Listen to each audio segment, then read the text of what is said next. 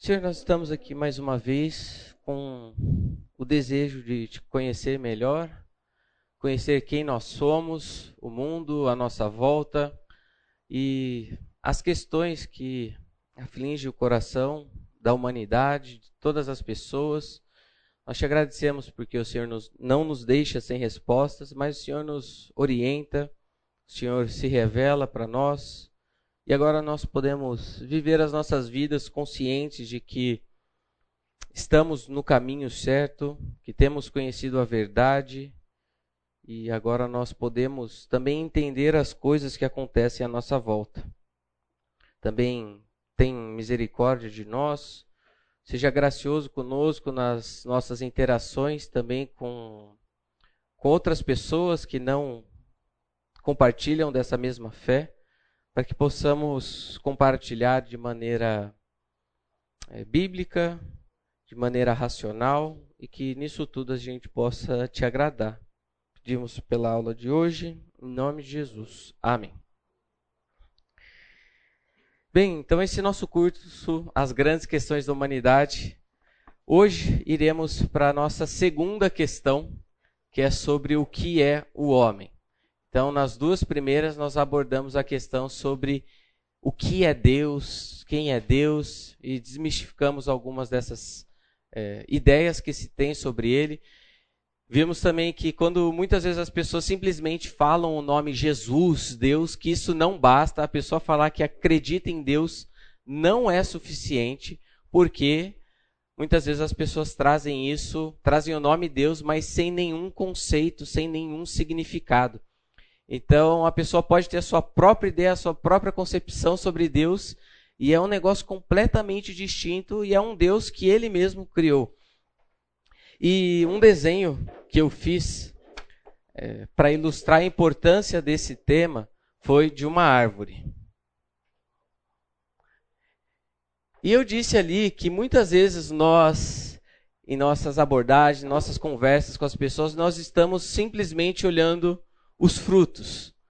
Então vemos aqui alguma mentalidade, vemos aqui alguma, algum estilo de vida, algum comportamento, e ali aquela pessoa que não acredita em Deus, nós ficamos conversando com ela, tentando mostrar para ela que isso daqui está errado, que tal coisa é pecado, que isso daqui não está certo, que isso daqui não faz sentido. Mas esse fruto que nós observamos é simplesmente o resultado de uma raiz. Uma raiz que está aqui. E eu defendi que todo ser humano tem nessa raiz Deus. Então, todo ser humano é teorreferente, ou seja, a raiz de tudo que o ser humano faz é Deus. Só que isso pode ser de maneira positiva, ou seja, crendo nesse Deus que se revela, ou negando Deus.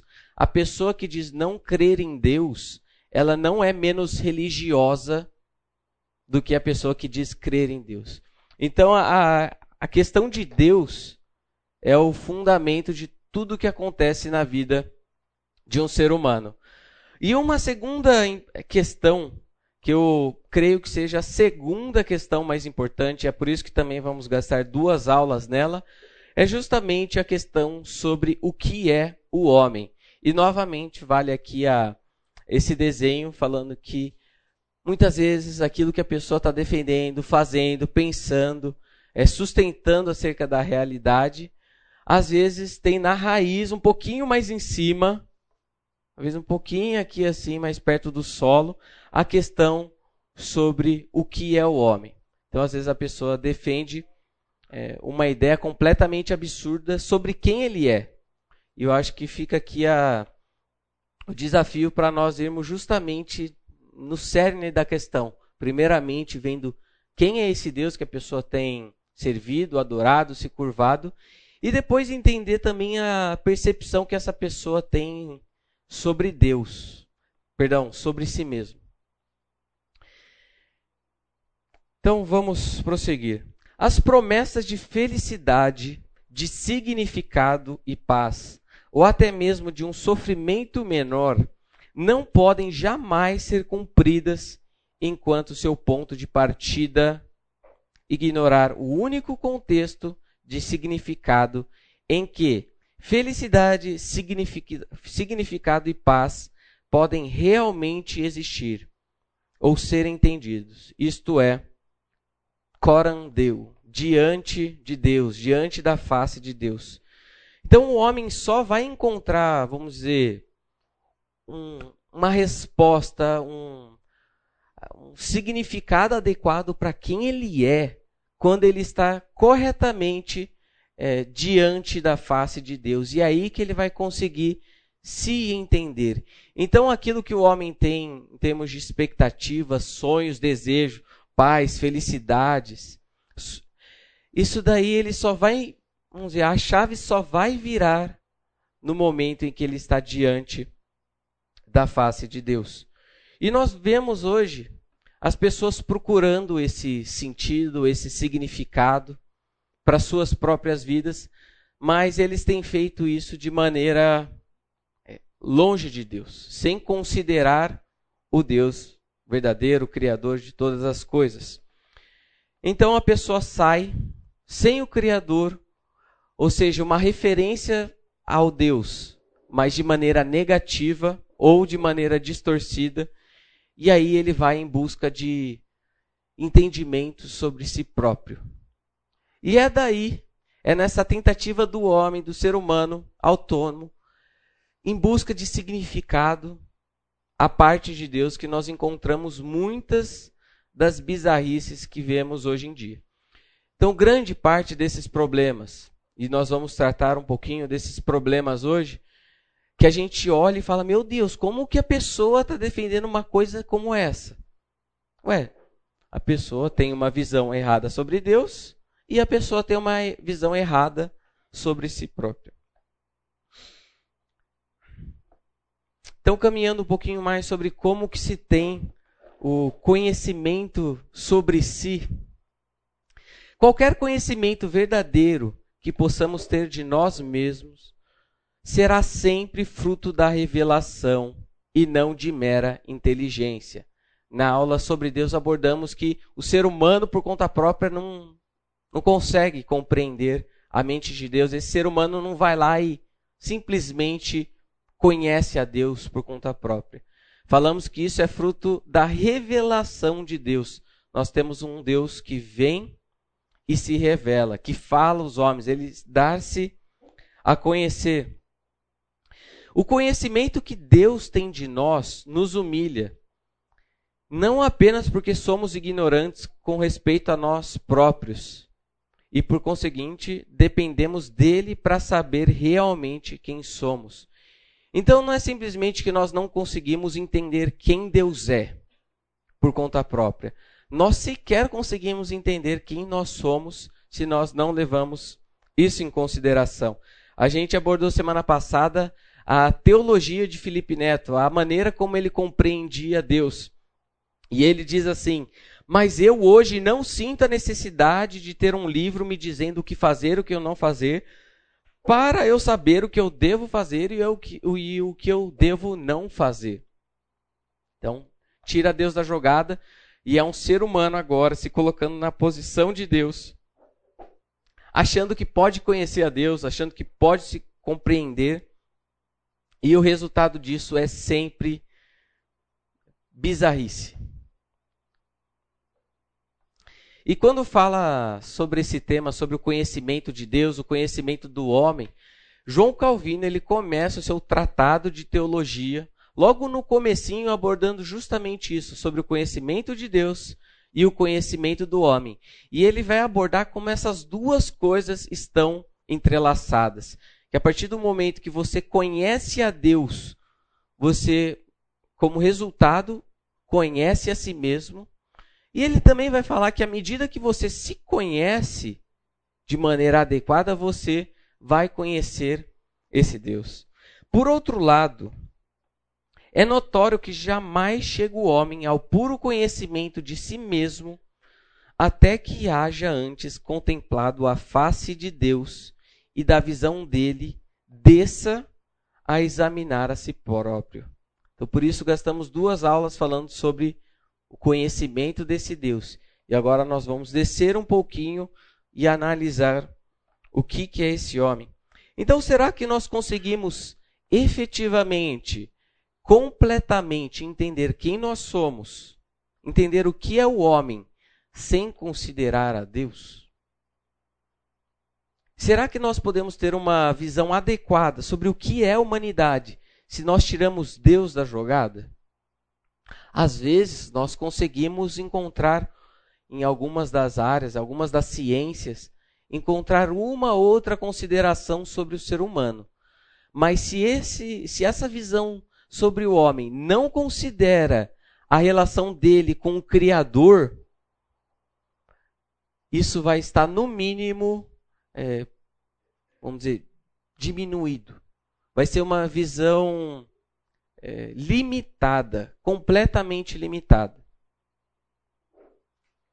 Então, por isso, nós vemos que para um conhecimento, tendo visto esse quadro do Michelangelo, o conhecimento que nós temos de nós mesmos é inteiramente dependente da maneira que nós compreendemos a esse Deus.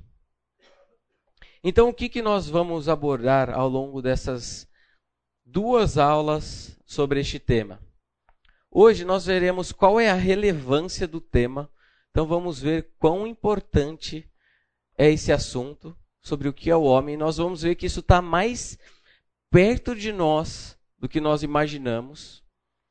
Vamos ver também algumas abordagens. Então, aquilo que eu falei que a partir do momento que a gente tira Deus da jogada e quer, por conta própria, chegar a um conhecimento adequado sobre o que, que, esse, que, que é o ser humano, esse ser tão complexo. Vamos ver então algumas dessas respostas e eu vou começar a dar uma, uma direção assim para uma resposta adequada. Semana que vem nós vamos ver um negócio que eu chamo aspectos dinâmicos e os aspectos estáticos. O que, que eu estou querendo dizer com isso? Na nossa personalidade, na resposta que nós damos para quem nós somos, você individualmente, quem você é, existem alguns aspectos que são estáticos, ou seja, não mudam. Todo ser humano vai ser criatura, todo ser humano vai ser imagem e semelhança de Deus, vai ser dependente. Então existem algumas coisas que você e a pessoa do seu lado compartilham. Você e qualquer ser humano compartilham a mesma coisa. Mas também existe aquilo que distingue você de você que faz você ser uma pessoa, vamos dizer, única. Isso eu chamo de aspecto dinâmico. E o que é que faz que você se torne uma pessoa desse jeito e que parece que daqui três anos você é uma pessoa diferente? Então vamos abordar várias dessas coisas. Depois vamos ver um pouquinho sobre a imago Dei, o fato de nós sermos a imagem e semelhança de Deus e o que, que isso tem a ver com a nossa vida.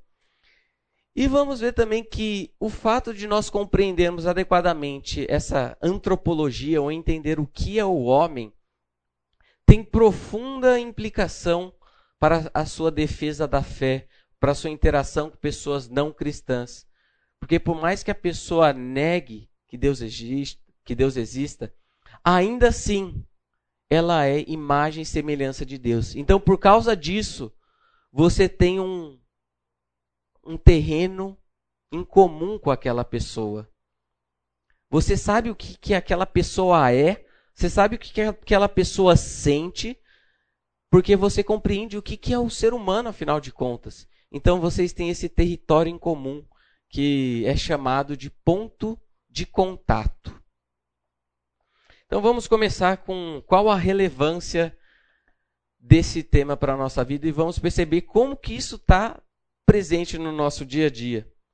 E como eu falei, se eu pudesse dar um outro nome para esse curso, seria Histórias de Cafeteria.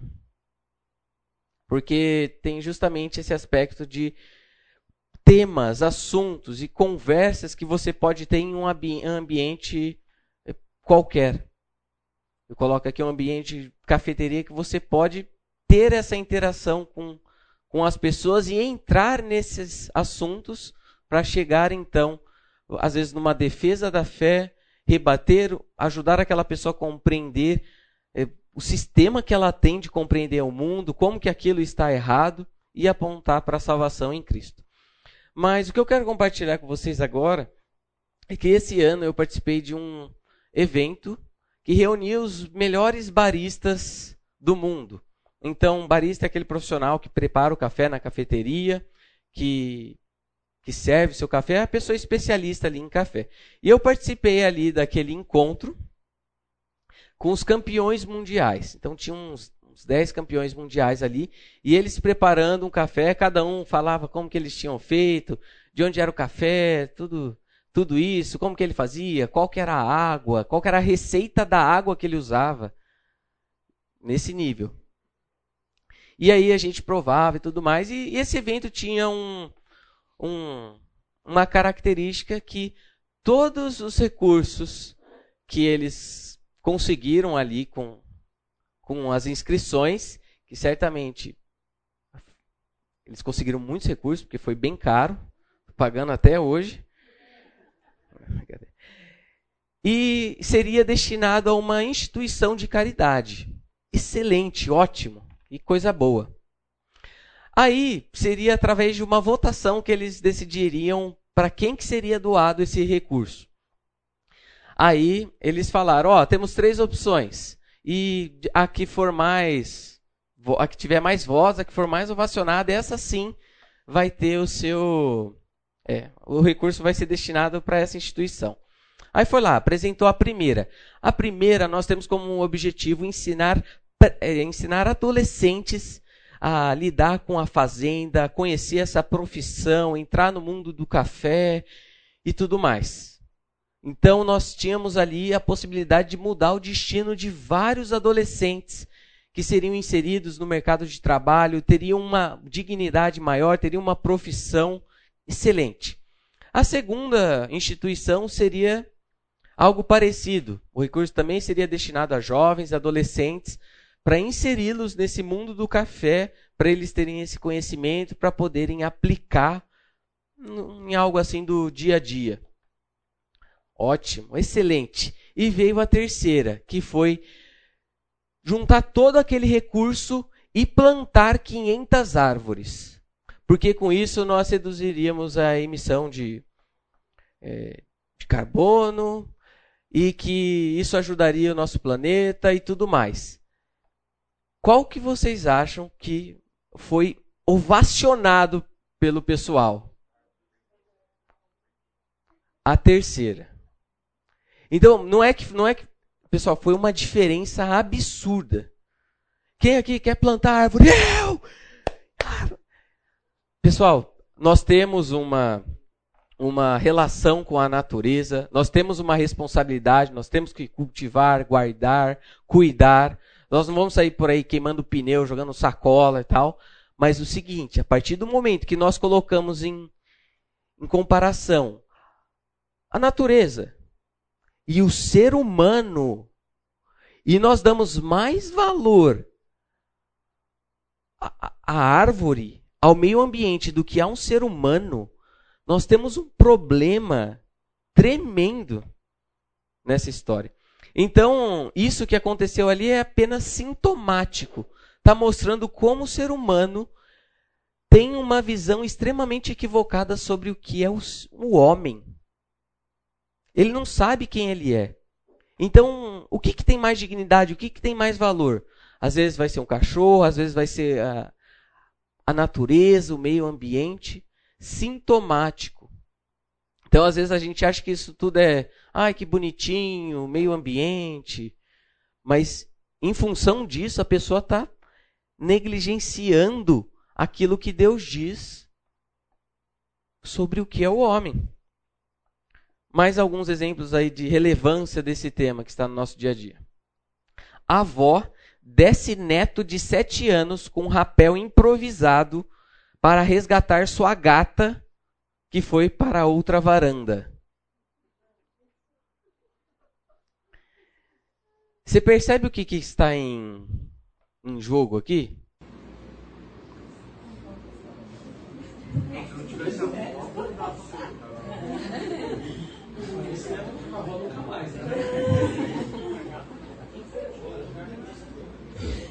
Outros assuntos que tem, que implicam numa visão sobre o que é o homem.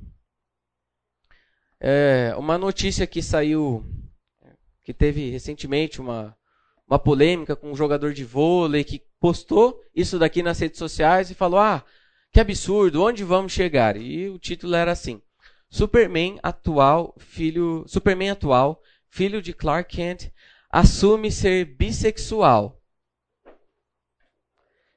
Será que isso daqui é apenas para ilustrar um dos temas acerca da homossexualidade que está à nossa volta? E que isso também tem a ver com a maneira que nós respondemos o que é o homem. Porque se a pessoa não crê que ela foi criada, que ela não tem um propósito, que ela é autônoma, problema nenhum é existir gêneros diversos, a pessoa viver a sua sexualidade da maneira que quiser. Então, a maneira que a pessoa responde o que é o homem tem profundas implicações para a sua ética. Outras coisas aí, eu queria começar falando bom dia a todos. Olha só, exemplos de pronome neutro. Preneume neutre, né? Elo é minha amiga, el são bonites, ilo é claustrofóbico e por aí vai. Ou seja, você já não pode associar um ser humano ao sexo masculino ou feminino. Então não existe homem e mulher, existe o que você quiser. Para nós, às vezes, isso parece um negócio absurdo. Mas a gente tem que entender o que, que se passa na cabeça de uma pessoa que vai defender isso, isso, isso. Isso daqui também. Então, perceba o problema. Então, às vezes, a gente acha que está nesse território em comum com a pessoa. Não, isso é errado, isso é absurdo. Novamente, a gente está olhando o fruto. Vamos olhar para a raiz, entender como ele enxerga o que, o que é Deus e o que é o homem. Que mais? Por que, que esse tema é relevante? Vou colocar aqui quatro. Depreciação. Ao se dirigir para algum ser humano vamos dizer, com xingamentos, em que a gente coloca, de alguma maneira, que a gente rebaixa aquela pessoa, você xinga alguém de, ou seu animal, seu jumento, e por aí vai. Vários eh, animais são usados pra, pra, para xingamentos. Em última análise, quando você faz isso, você está insultando o próprio Criador que fez aquela pessoa. Então a sua afronta, por mais que a pessoa seja não sei o que, quando você se dirige a ela, por pior que ela seja, se você se dirige a ela com, de alguma maneira, tirando a sua dignidade, a sua afronta é contra o próprio Deus. Até o pior ser humano que já existiu. Ainda assim, ele é imagem de Deus. O ser humano que é, é orgulhoso, ele, em última análise, esquece que ele é uma criatura. Ele acha que ele é o Deus, que ele sabe de tudo, que ele está acima de Deus, acima das pessoas, ele coloca se coloca ali naquela condição. Então, uma criatura orgulhosa é uma contradição de termos. Essa questão do animal e do humano, é, lá no perto do estádio do Guarani, geralmente tem um. Ali na Norte Sul também, tinha o costume de ficar um mendigo que andava com um cachorro nas costas. Não sei se vocês já viram. Esses dias eu vi um mendigo também que ele estava com uma galinha. Mas o que, que acontece? A, a nossa reação, geralmente, nesses momentos, é quando a gente para ali, a gente fala: Ó, oh, cachorrinho, será que ele está comendo direito? Será que tem ração? E geralmente esses mendigos que têm um, um cachorrinho são os que recebem mais atenção. Olha como nós somos equivocados. A gente vê o ser humano ali, oh, beleza tal. Mas aí vê ele com um cachorrinho, ah, o cachorrinho, tadinho. Será que está com frio? O que, que é isso? A gente está colocando em balanças erradas. E também a maneira que o ser humano encara o trabalho. Foi dado ao ser humano essa, essa capacidade de, diferente de qualquer outra coisa, de construir, de criar, de estabelecer novas coisas. Então tem algumas coisas que eu olho que o ser humano criou e eu falo, meu Deus do céu, que demais. Então quando o ser humano vai lá e aplica aquilo que Deus deu, o resultado disso sempre é constância, é, é algo positivo para a sociedade. Mas se o ser humano acha que está aí, sem nenhuma missão, ele só está aí tá, para aproveitar, isso também, a sua antropologia tem significado também na maneira em que a pessoa encara o seu trabalho. Ah, não estando satisfeito, vamos continuar vendo por que, que esse tema é relevante para as nossas vidas. Anthony Hockman, num livro de 86, ele já levanta algumas dessas questões. Práticas como a inseminação artificial, bebês de proveta, aborto, controle químico da conduta, eutanásia, engenharia genética e coisas como essas levantam dúvidas a respeito da dignidade humana. Então, algumas dessas questões, nós não vamos entrar em detalhes de cada uma aqui, se essa questão já foi, vamos dizer, é, ultrapassada, se já chegamos a alguma resposta, coisas que às vezes em sua época já é, ainda eram muito novas. Mas a questão é que em tudo isso é a dignidade do ser humano que está em jogo.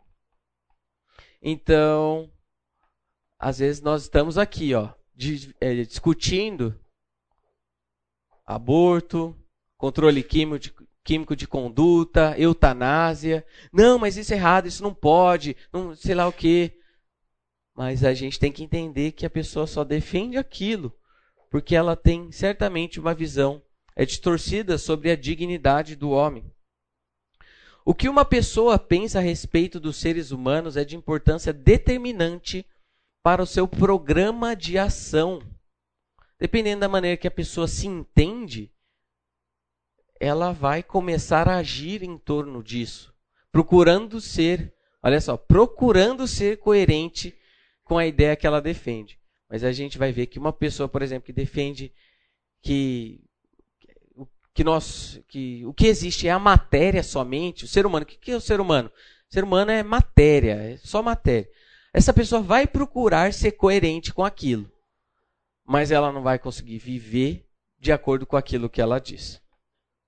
O alvo do marxista, por exemplo, está enraizado em sua concepção do homem. Coloco isso daqui a nível de exemplo. O mesmo pode ser dito do programa de um revolucionário político que pode não ser um marxista. O recente movimento feminista também está enraizado num determinado entendimento da pessoa humana, particularmente da relação entre homem e mulher. É, outras coisas, racismo, ou que seria uma terminologia mais adequada, acepção de pessoas. Por que, que nós, é, de acordo com a sua raça, às vezes com a sua etnia, a gente trata de maneira diferente? Por que, que nós, às vezes, tratamos de maneira diferente também uma pessoa que é gravemente ferida ou debilitada? Ou como nós lidamos com os idosos? Tudo isso tem a ver com a maneira que a gente entende o que é os homens, o que, que é o ser humano. Ou então, como a gente vai interagir com certos comportamentos patológicos, é, atrelados com comportamentos é, pecaminosos, em que às vezes a pessoa vai estar lá no tribunal depois de ter cometido uma série de, de abusos, uma série de canibalismo, tem uma série aí que está falando sobre isso recentemente. Mas aí o juiz vai lá defender aquela pessoa que fez um monte de atrocidade. E o que, que ela fala não é que a pessoa é, tem uma, uma questão química, a pessoa está doente. Mas será que é isso a única coisa que existe? Será que ela não pode ser, ser responsabilizada por aquilo? Será que, que o ser humano não é mais do que simplesmente matéria.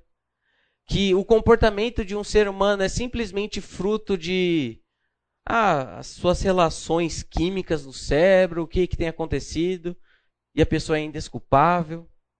Olha só então como essa discussão ela é profunda. Por exemplo, a visão marxista de determinação econômica da da história repousa sobre uma concepção materialista da natureza humana.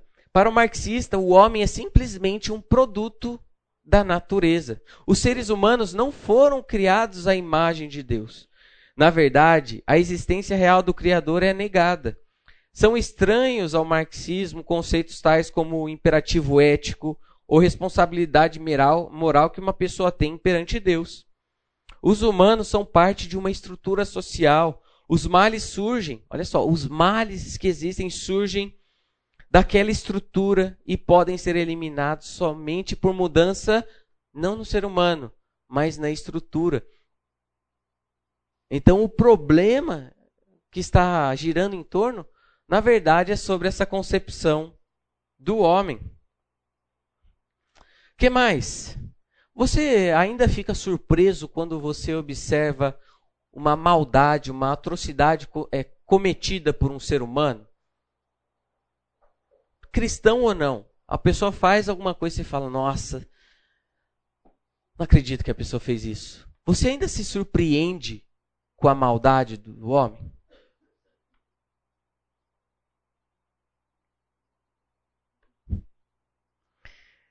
É claro que algumas pessoas, e vale a pena tratar sobre isso, algumas pessoas têm é, tendência para praticar mais alguma coisa do que o outro. Mas o fato é que, de acordo com as Escrituras, nós temos a potência para realizar os maiores males possíveis. A tendência em que isso, para que isso vai, varia. Mas a potência para o mal todos nós temos. Mas se por um lado nós olhamos essas desgraças causadas pelo homem, e alguns chegam e falam: não, o ser humano é um, é um animal, é um bruxo, é um monstro. Não quero contato, vou viver isolado numa montanha. Só que por outro lado, o que, que nós temos? As maravilhas causadas por esse homem. Então, esse mesmo ser humano, que é às vezes um monstro. Às vezes você olha e fala, nossa, o ser humano, olha só o que, que ele fez, olha só o que ele criou. Então, alguns feitos da medicina, da arquitetura, as descobertas científicas, no fundo, nós temos um ser humano que foi lá e fez algo e a gente se espanta com isso. Então, por todos os lados, parece que o ser humano deixa suas pegadas, tanto da sua maldade quanto da sua maravilha. E aí está o perigo de nós muitas vezes considerarmos mais uma coisa do que a outra. E sabe quem que nos responde de maneira adequada sobre isso? Pascal. Olha só o que ele fala. As grandezas e as misérias do homem são tão visíveis que é absolutamente necessário que a verdadeira religião nos ensine tanto que existe algum princípio de grandeza no homem, como também que há nele um grande princípio de miséria. Então, o que, é o ser humano, afinal de contas? É esse ser humano que tem a sua grandeza, só que também tem a sua miséria. Às vezes a gente ouve algumas pessoas falando assim: não, o que, é o ser humano? O que, é o ser humano para Deus tudo mais? E não, o ser humano é lixo é lixo, assim, é escória. Não é bem assim. Há a grandeza e há a miséria. É, é perigoso mo mostrar demais ao homem quanto ele é igual aos animais, sem lhe mostrar a sua grandeza. É e é também perigoso mo mostrar-lhe demais a sua grandeza sem a sua baixeza. Então ele vai defender que a gente precisa levar as duas coisas em consideração. É mais perigoso ainda deixá-lo de ignorar uma e outras coisas. Mas é vantajosíssimo representar-lhe uma e outra. O homem não deve acreditar que é igual aos animais, nem aos anjos, nem ignorar uma e outra coisas, mas deve conhecer uma e outra. Mais uma historinha para vocês. Tava numa cafeteria lá no Abigail, na Abigail, no Cambuí, fica a recomendação aí. Fala que eu indiquei para ver se eles começam a me dar café, né? Mas eu estava lá lendo um livro de um autor que eu não vou falar o nome. Tá bom, eu vou. O, estava lendo um cara que é polêmico, tá? o Olavo de Carvalho. Mas aí o que, que surge no meio do caminho é uma pessoa sentada do meu lado que também estava lendo um outro livro qualquer. Ele falou: oh, O que, que você está lendo? Aí eu mostro a capa. Ele: Ih, rapaz. Aí a gente começa a conversar. E conversa vai, conversa vem. E ele começa a falar sobre como o ser humano é mal, como esse ser humano é desgraçado. Porque o ser humano corrompe a natureza, o ser humano estraga, o ser humano destrói, o ser humano é isso, isso e aquilo. E ele começa a falar mal do ser humano. Então, olha, uma percepção adequada, um primeiro passo. Só que depois ele começa a falar sobre a expectativa sobre mudança do mundo que nós estamos. E ele estava falando que, na verdade, ele estava depositando a sua expectativa de que esse mesmo ser humano, que é mal, a expectativa dele era que esse ser humano fosse, de alguma maneira, reverter a situação presente que nós estamos. E ali a minha abordagem com ele foi essa. Falou, mas você coloca toda essa essa questão no homem, da sua miséria, da sua baixeza, da sua incapacidade, será que vale a pena mesmo esperar que esse homem é, mude alguma coisa? Mas perceba aqui que, que está implícito na fala dele era de que ele percebe sim a baixeza do homem, mas ele também percebe um pouquinho da, da grandeza desse homem. Porque não, no fim esse homem é capaz de pensar, solucionar, e tudo mais. Quando eu for tratar na aula sobre é, qual a solução para os problemas, eu vou voltar nessa história. Então nós vemos que a pessoa quando leva em consideração uma ou outra coisa, o resultado é sempre é, negativo.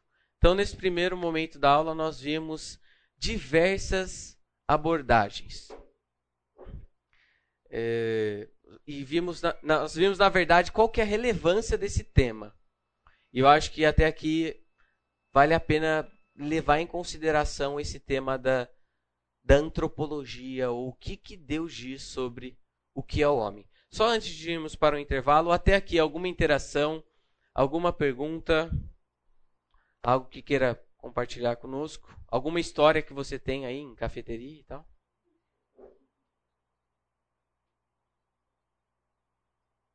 Ok. Vamos para o intervalo então, voltamos daqui a alguns minutinhos. Até aqui a gente teve a parte legal da aula. Agora a gente vai para uma parte um pouquinho mais técnica, trazendo algumas abordagens com relação a esse tema. Mas se você, em qualquer momento, tiver alguma dúvida, alguma questão, alguma interação, é, por favor, é só levantar a mão Acho que a gente tem crescido bastante aí com as interações de vocês ao longo da aula. É, uma das coisas que eu falei tempo atrás é que uma das tarefas da apologética, dessa defesa da fé, é justamente você tirar o telhado da pessoa. Essa é uma expressão usada por Francis Schaeffer com a ideia de você fazer a pessoa lidar com as implicações daquilo que ela fala, daquilo que ela defende.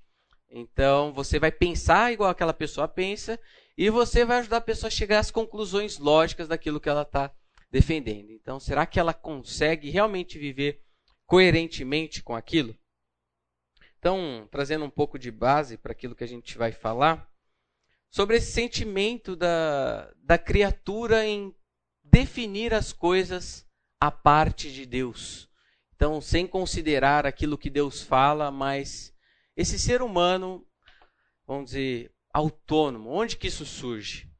Lá no jardim, Gênesis 3, 5. Deus sabe que, quem está falando aqui é a serpente. Deus sabe que no dia em que dele comerem, seus olhos se abrirão e vocês serão como Deus, conhecedores do bem e do mal. Então, eu falei para vocês que o que chama atenção aqui é, da mulher não é o fruto em si, mas é aquilo que ele viabiliza. Então, nessa proposta mentirosa da serpente, é de que eles seriam como Deus.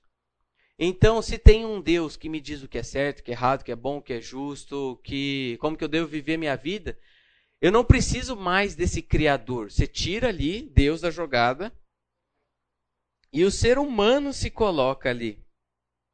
E é esse ser humano então que passa a dizer o que é bom, o que é ruim, o que é certo, o que é errado e como que deve viver a sua vida. Então, esse sentimento de autonomia do homem surge aqui. E o que acontece depois que acontece não é que eles efetivamente se tornam como Deus. Lembra que é uma proposta da serpente, é uma proposta mentirosa. Mas o que aconteceu depois daqui foi que os seres humanos passariam a viver as suas vidas achando que são deuses. Então isso é algo que você não precisa ensinar para ninguém. Todo ser humano, aquela criancinha já nasce achando que ela é rei então um filme lá do Jim Carrey que ele assume a posição de Deus todo poderoso. É, é justamente isso. É a pessoa que está incomodada com tudo, que acha que faria diferente se ele fosse Deus. Nós vivemos dessa maneira. Todos aqui são criaturas achando que são criadores, que são criador. A queda do homem foi uma tentativa de independência de Deus em cada aspecto da sua vida. O homem buscou seus próprios ideais de verdade, bondade e beleza em algo fora de Deus, diretamente dentro de si mesmo, ou indiretamente no universo ao seu redor. Originalmente, o homem havia interpretado o universo sob a direção de Deus mas agora buscava interpretar o universo sem referência a Deus. Então, agora, após a queda, o ser humano passa a tentar entender a si mesmo a parte de Deus. Ele busca a sua identidade em si mesmo ou fora de si. Então, algumas é, abordagens, juntamente com algumas implicações dessas abordagens, Protágoras de Abdera e o seu relaxicismo, ele foi um dos primeiros dos sofistas, ele tem uma frase que é extremamente conhecida, famosa. Alguém lembra qual que é?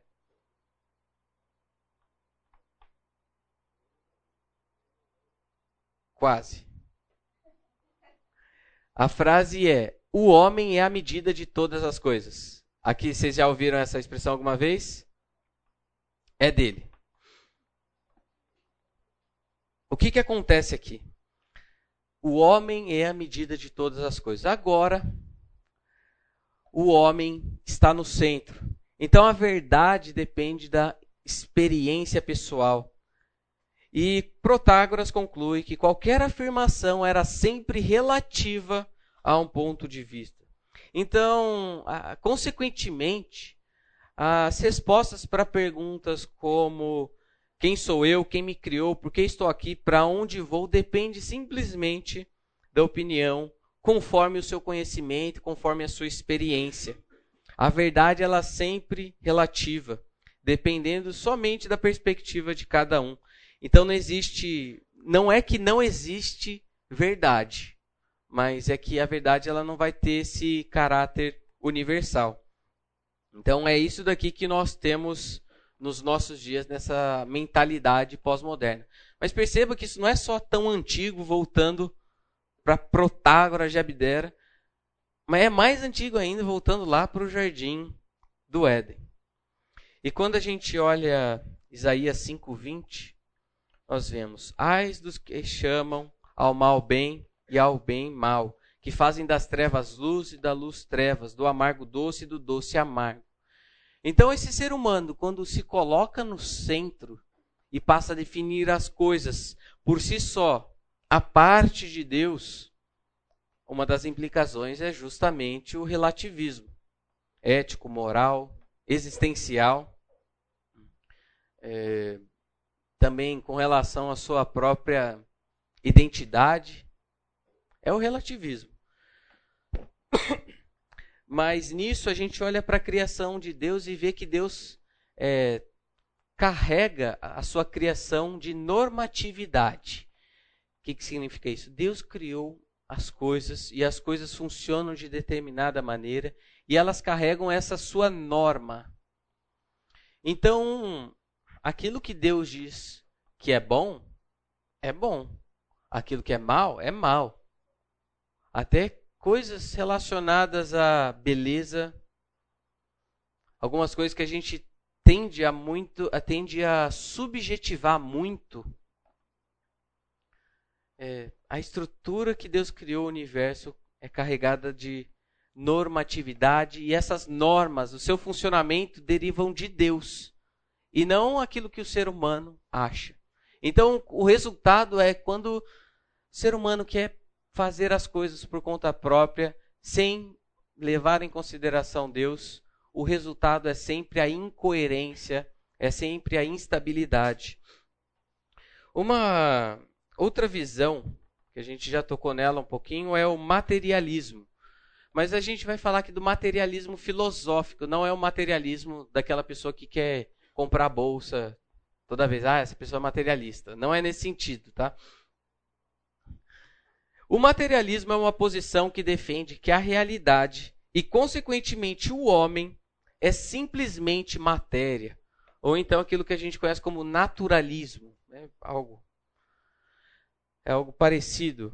Ou seja, o homem é carne, osso, sangue, matéria em geral. O mundo à nossa volta também é pedra, água, madeira, átomos. Por conta disso, vão negar qualquer aspecto que não seja visível, palpável, verificável.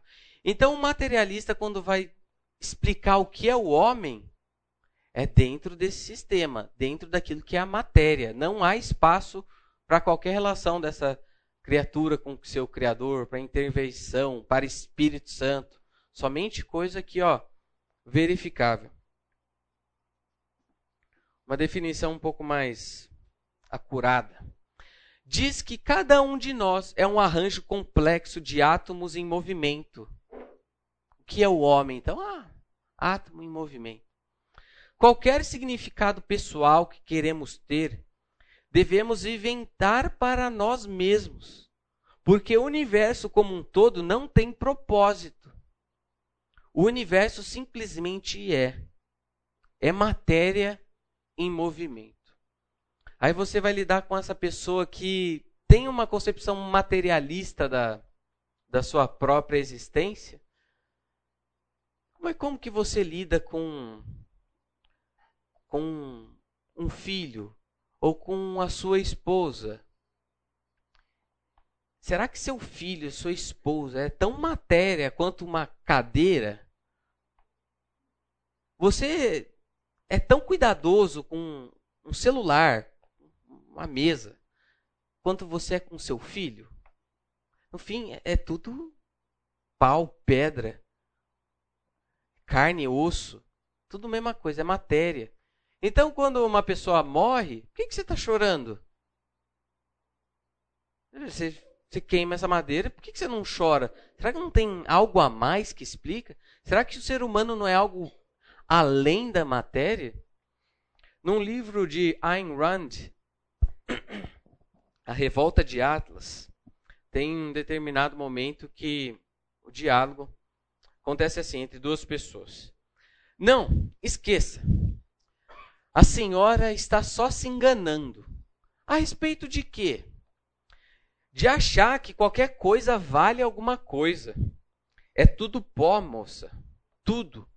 Pó e sangue. E só não acreditar nesse, é só não acreditar nesses sonhos que enfiaram na sua cabeça e que a senhora não sofre. Então, é, a ideia dessa complexidade do ser humano que sofre. Não, você só está sofrendo porque você está se apegando às coisas. Não.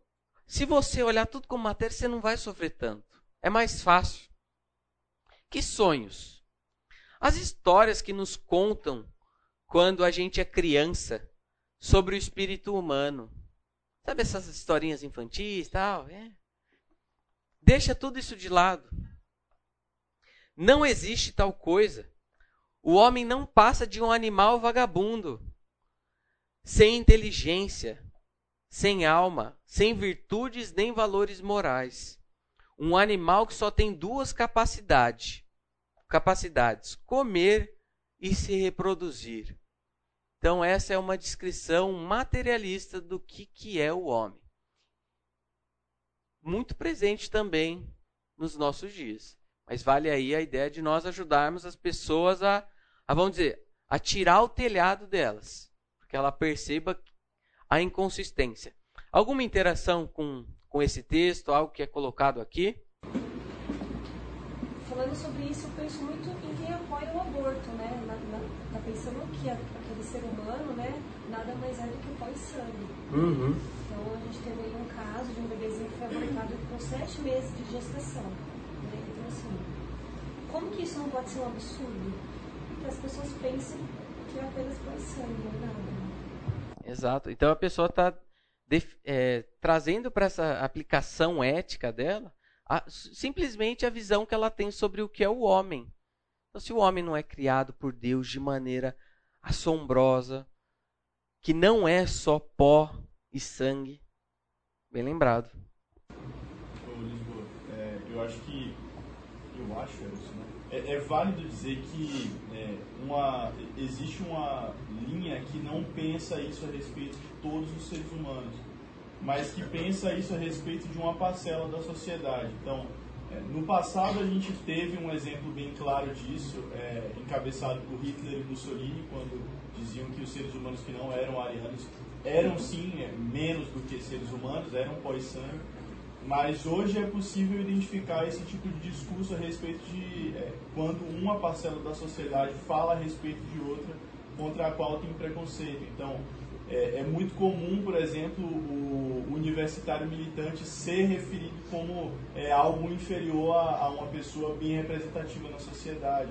Ou então, quando é, pessoas que, que fazem parte de grupos militantes sociais se referirem ao estereótipo do homem branco patriarca como sendo algo menor do que um ser humano. Então, é, é claro que existem as implicações mais óbvias que a gente conhece, como a irmã mesmo citou do aborto, mas é, no próprio discurso que permeia o tecido social, é, existe uma, uma tentativa de reduzir determinadas parcelas da sociedade a algo menor do que um ser humano, na tentativa de deslegitimar um, um discurso.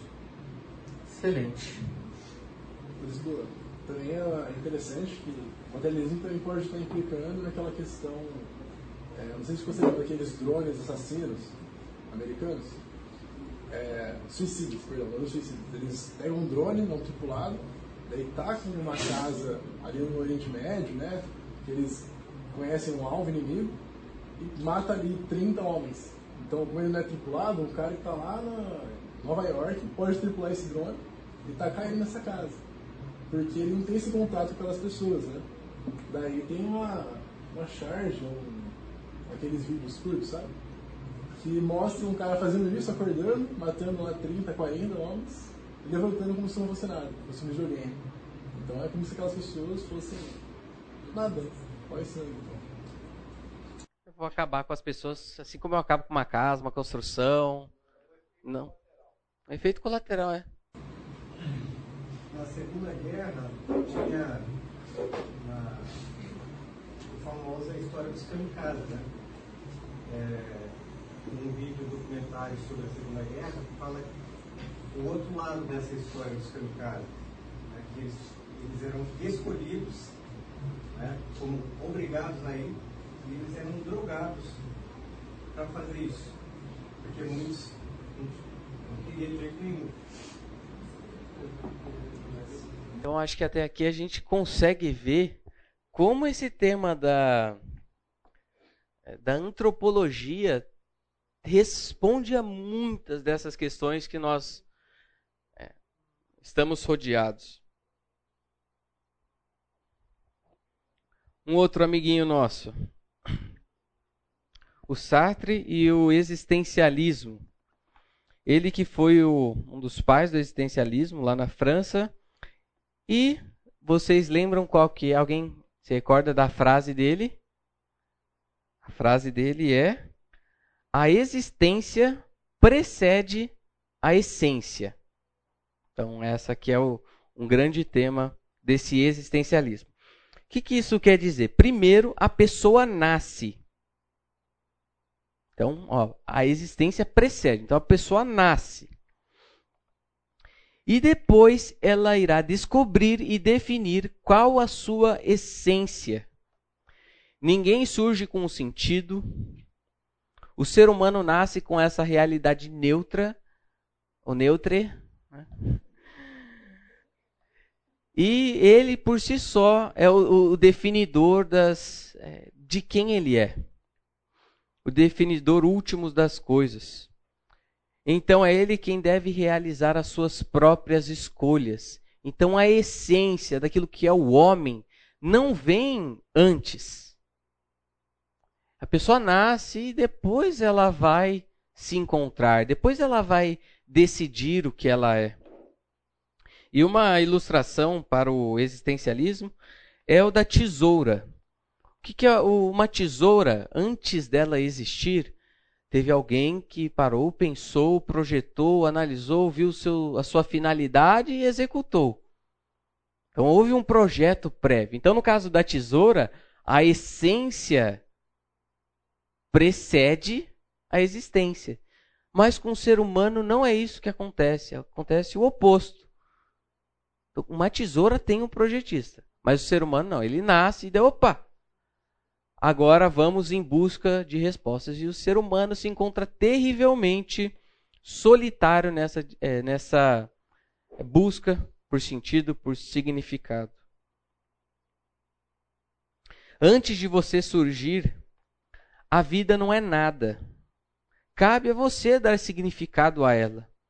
E o valor não é nada mais do que o significado escolhido por você essa ideia também existencialista está presente aí na mente, é, na cabeça das pessoas que nós temos contato é, diariamente.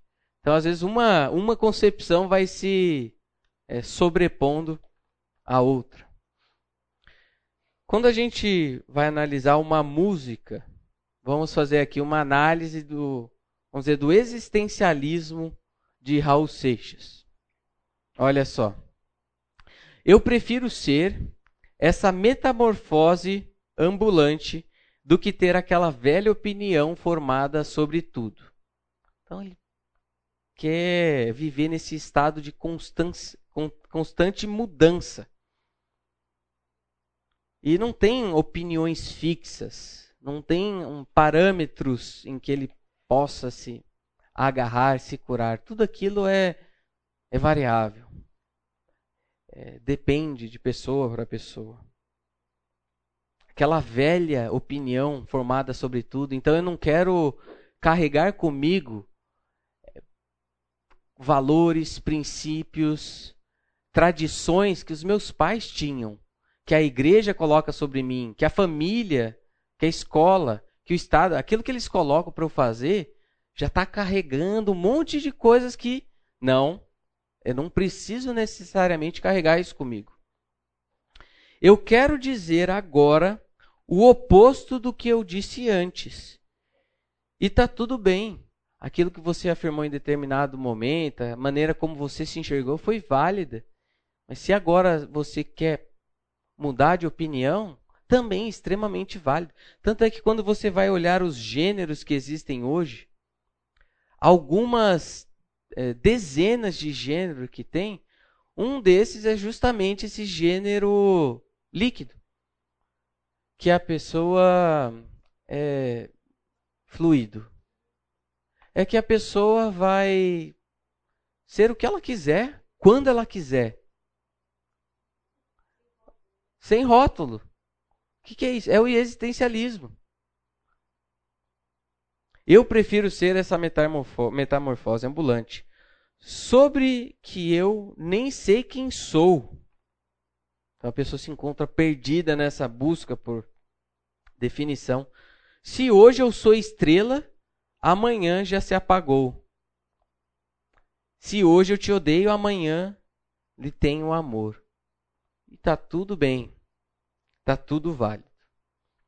Então, olha só algumas dessas concepções que nós temos hoje em dia. Temos, vimos aqui o materialismo, como eu falei, às vezes isso vai se vai sobrepondo o materialismo, o relativismo, que é um dos resultados quando coloca o ser humano no centro, deixando de ser criatura, mas sendo criador, e agora o existencialismo, esse ser humano em busca de respostas para a sua própria vida. E agora eu quero é, mostrar algo que um pensador holandês, Herman Doivert, propôs e que nos dá uma direção, começa a nos dar uma resposta, caminhar para uma resposta em direção sobre o que é o homem, para identificar o que está de errado com essas propostas que a gente viu. Fala, Alexandre. O legal dessa letra do Seixas que ele pensa, né? É que você consegue ver na vida dele exatamente, é, ele viveu isso. E você pode ver as consequências. Da forma que ele viveu e da forma que ele morreu. Hum. O que, que você consegue compartilhar aí pra gente da biografia dele? Porque ele foi um cara que viveu essa vida sem regras mesmo, então ele tem N famílias e filhos em lugares diferentes. Ele não se relacionou muito bem com essas famílias que ele teve. Ele morreu só muito prejudicado com a saúde, né? morreu bem inchado, inclusive. E ele foi um trapo humano no fim. E ele seguiu justamente o que ele estava dizendo. Eu vou mudando conforme ele. Estou vivendo nesse momento uhum. que vale acabou. Olha que, que diminuição daquilo que é o, que é o homem. Ele chegou a não ser reconhecido no show, né? acharam que ele era um sósia dele mesmo. Pesado. Então, algo que o Doiver propôs é algo chamado os aspectos modais. E ele vai dizer que a realidade ela é composta por 15 aspectos. Tudo que você olhar na natureza, tudo que, tudo que existe é composto por 15 aspectos. Mas eu não vou entrar em. É algo extremamente, é, vamos dizer, louco isso daqui.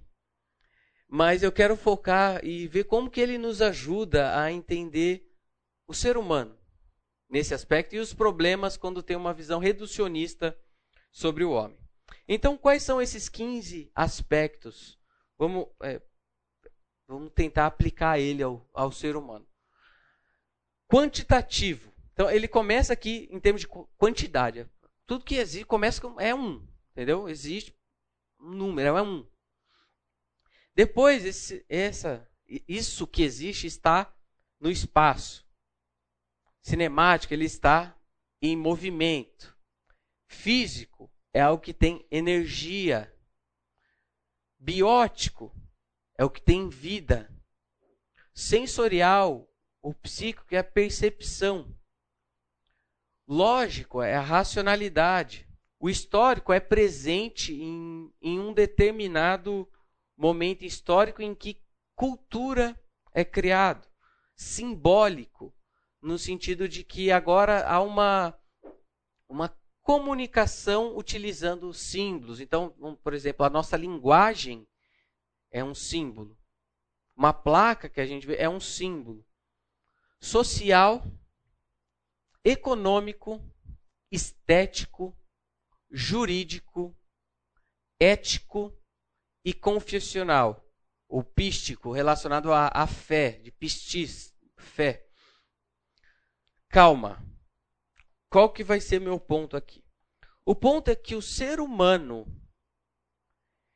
e na verdade, somente o ser humano funciona como objeto simultaneamente em todos estes.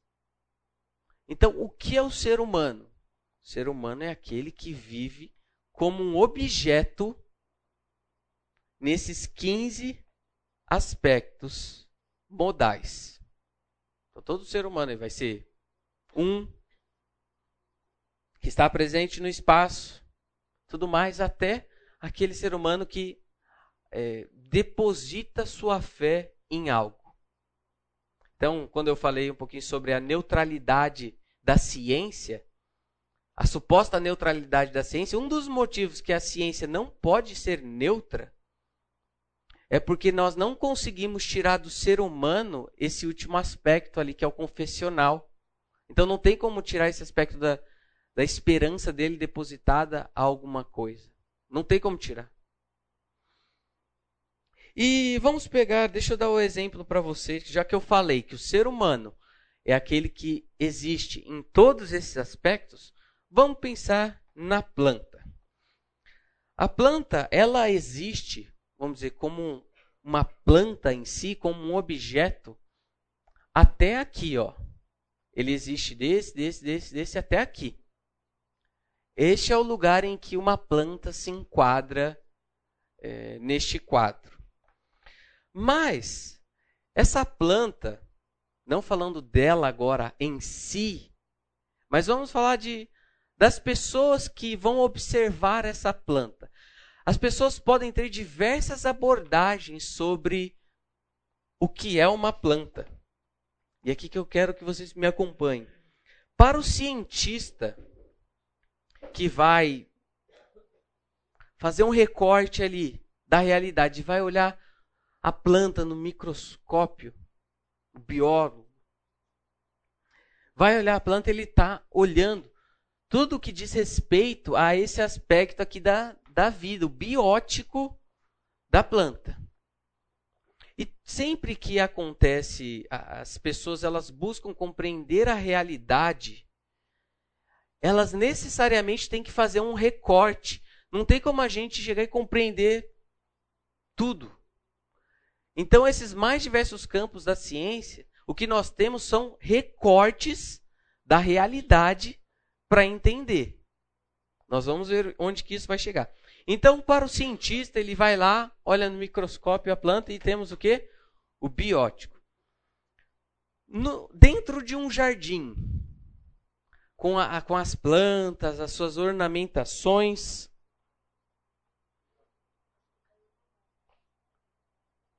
Ah, mas não tem problema aqui, não. Tá tranquilo. Para um jardim, qual que é a função que uma, uma planta tem? Estético. Então a planta, quando analisada, é, quando você olha ali na realidade do jardim, o que a planta existe ali é para estética. Para o dono da loja de plantas, é o que? Econômico. Em uma disputa por território, uma fazenda que você tem, na sua casa, que o território ali está meio que demarcando com uma planta, tem algumas umas árvores ali, e a pessoa fala que aquilo pertence ao lado dela, você fala que é o seu. Isso é o quê? É jurídico. Então uma planta, uma árvore, ela pode existir tendo essa função, é, vamos dizer, existindo juridicamente. Para aqueles que tiram de uma planta, de uma flor, os seus óleos essenciais.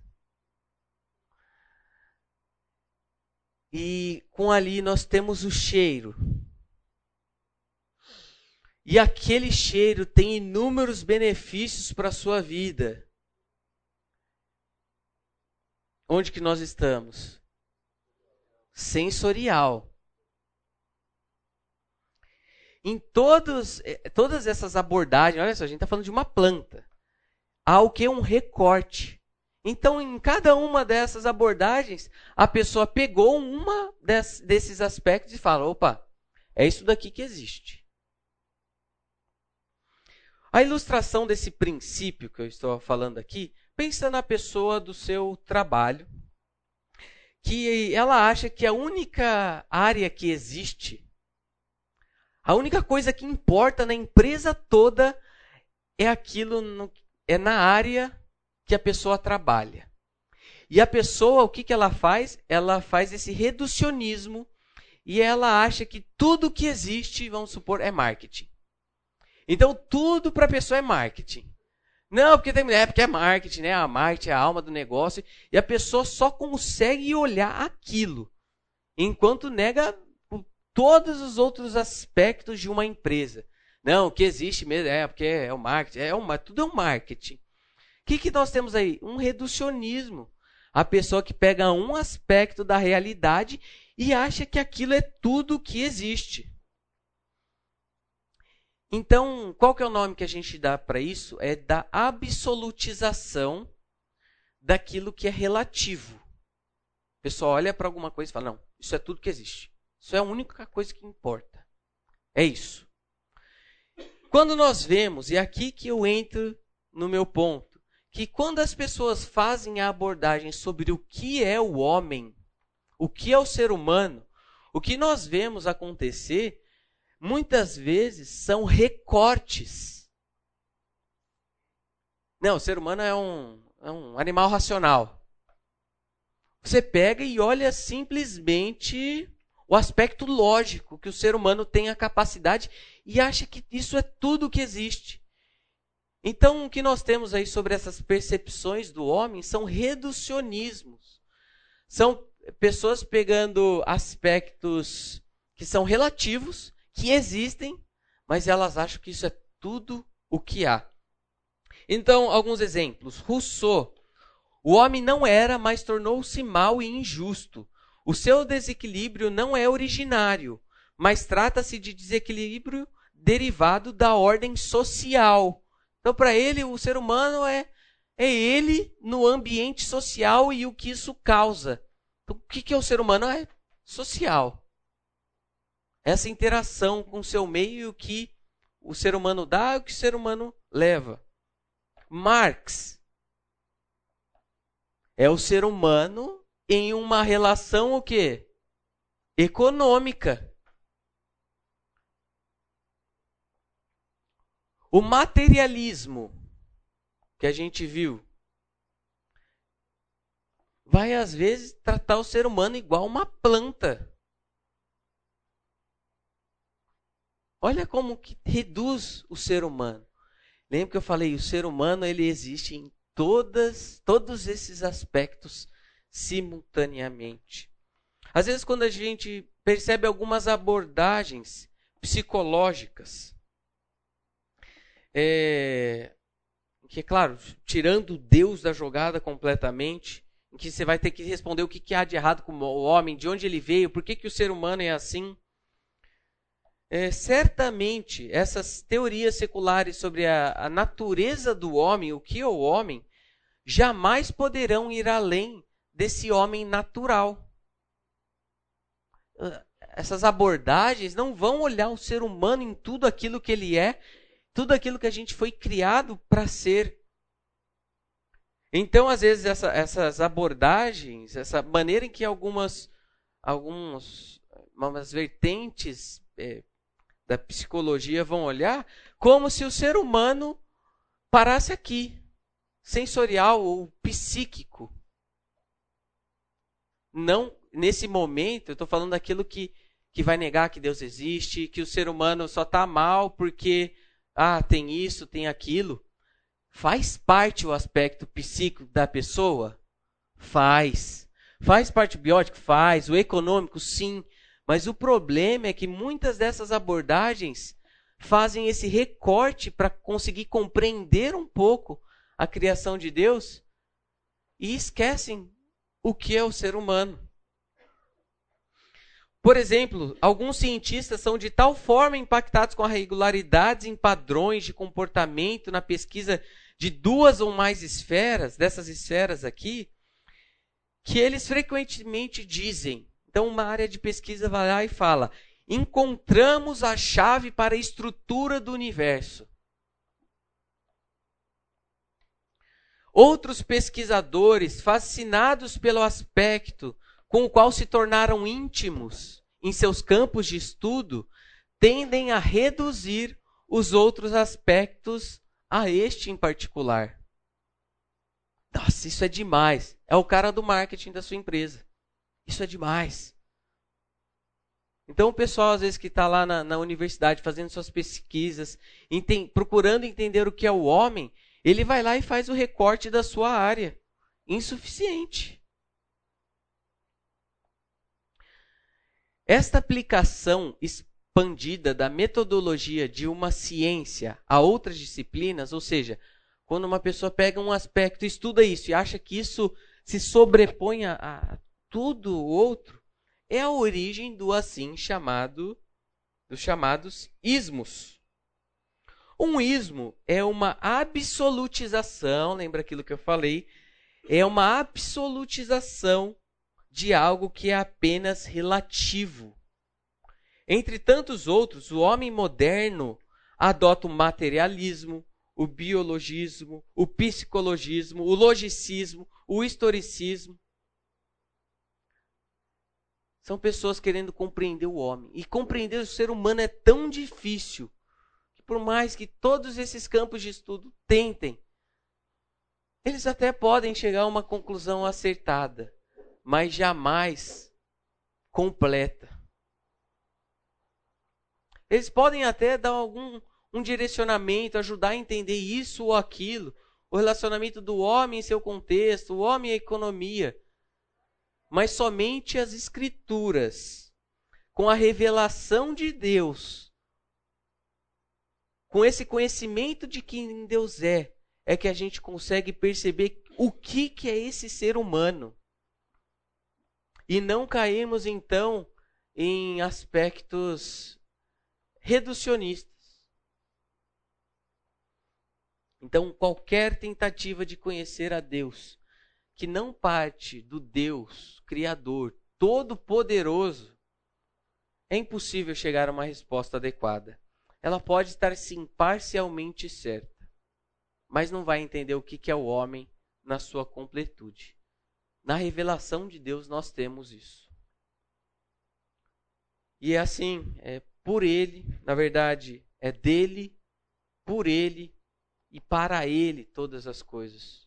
Nós entendemos quem nós somos, de onde nós viemos, por que estamos aqui e para onde vamos. Ok? Vamos orar. Senhor, nós te agradecemos porque, diante de um tema tão complexo sobre o que é o homem, o Senhor não nos deixa sem resposta e nos diz que fomos criados com um propósito e com um fim, com um, um caminho para trilharmos, um lugar para chegarmos e com uma direção.